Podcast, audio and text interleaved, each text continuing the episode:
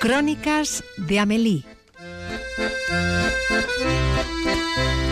El cine en Alguien te está escuchando. Bonjour, Amélie. Bonjour. ¿Qué película visto usted? Cines Florida Cadena Besa. Una película marroquí llamada Adam. Vamos con ella.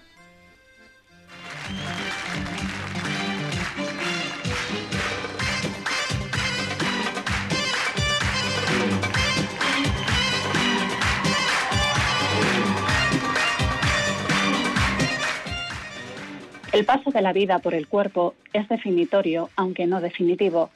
Permite la continuidad, pero nunca borrar lo que quedó atrás.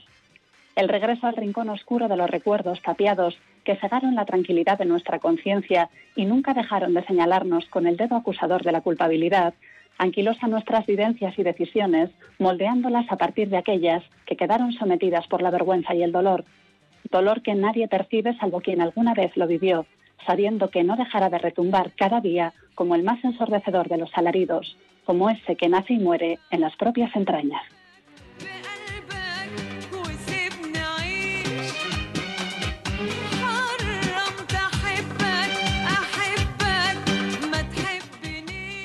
Su prima le escucha al otro lado del teléfono, ignorando que todo es mentira. Lo de su éxito trabajando en la peluquería, lo de que las clientas siempre preguntan por ella, lo de que en cuanto ahorre dinero cogerá vacaciones y regresará al pueblo con sus padres, lo de que tiene estropeado el teléfono de casa y por eso llama desde una cabina cualquiera, en un callejón cualquiera, de la ciudad marroquí de Casablanca. Cuando cuelga entonces sí que es Samia de verdad, la mujer que camina sola, embarazada y cargada con sus pertenencias apretujadas en una bolsa, la que desgasta sus nudillos llamando puerta a puerta para ofrecer sus servicios en la casa que quiera aceptarlos, lavar, planchar, cocinar, peinar o cuidar de los ancianos. Pero tantas veces como llama, tantas puertas se le cierran, hasta que guarda, una niña curiosa asomada a un balcón, le indica que llame a su casa.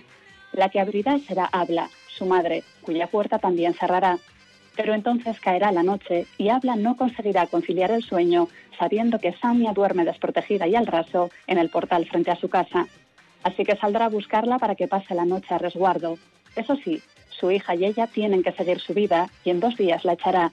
No hace falta que hablen, no quiere saber nada de su vida ni de sus circunstancias. La gente habla y ella no quiere problemas, porque no sería fácil de explicar la presencia de una mujer extraña, sola y embarazada.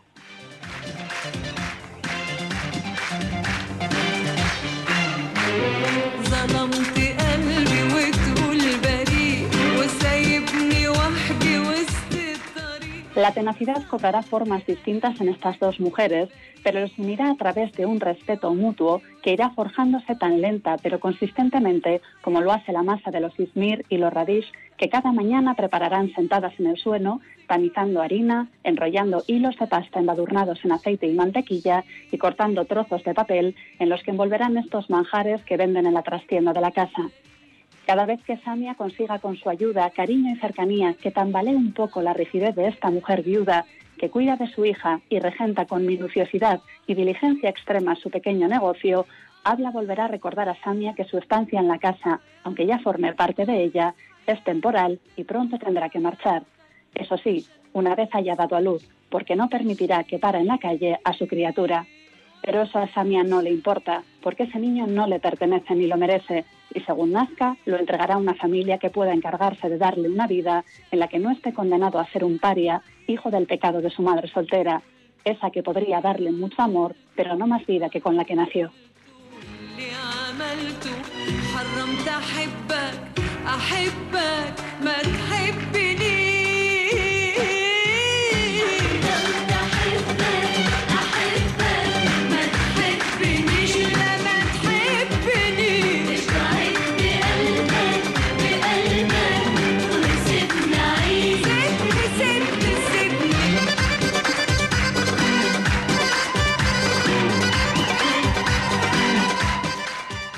La actriz y cineasta marroquí Marian Touzani ha conseguido con su ópera prima Adam mucho más que participar en el Festival de Cannes y el de Valladolid, porque esta delicada, valiente, sencilla y esencial historia de paredes ajadas y colores tenues de tiernas masas de harina recién salidas de hornos de piedra, de mujeres solas en una sociedad que las juzga por serlo y por estarlo, aborda con sutileza y control sublimes los tiempos cinematográficos y los ritmos emocionales de los personajes de una historia minúscula, oprimida e invisible, en la que con observación, calma, resistencia y determinación se aprende a mirar de frente a las que quedaron arrasadas por la soledad, enmudecidas por el trauma del abandono eterno y repentino, quebradas por engendrar lo que no debería ser, queriendo incluso acabar con él. Adam muestra lo que significa abandonar lo propio y renunciar a una misma para quizás algún día volver a ser.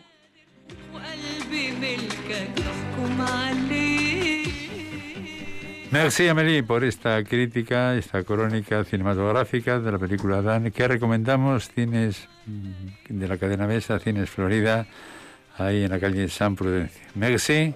Merci a vous. Por favor.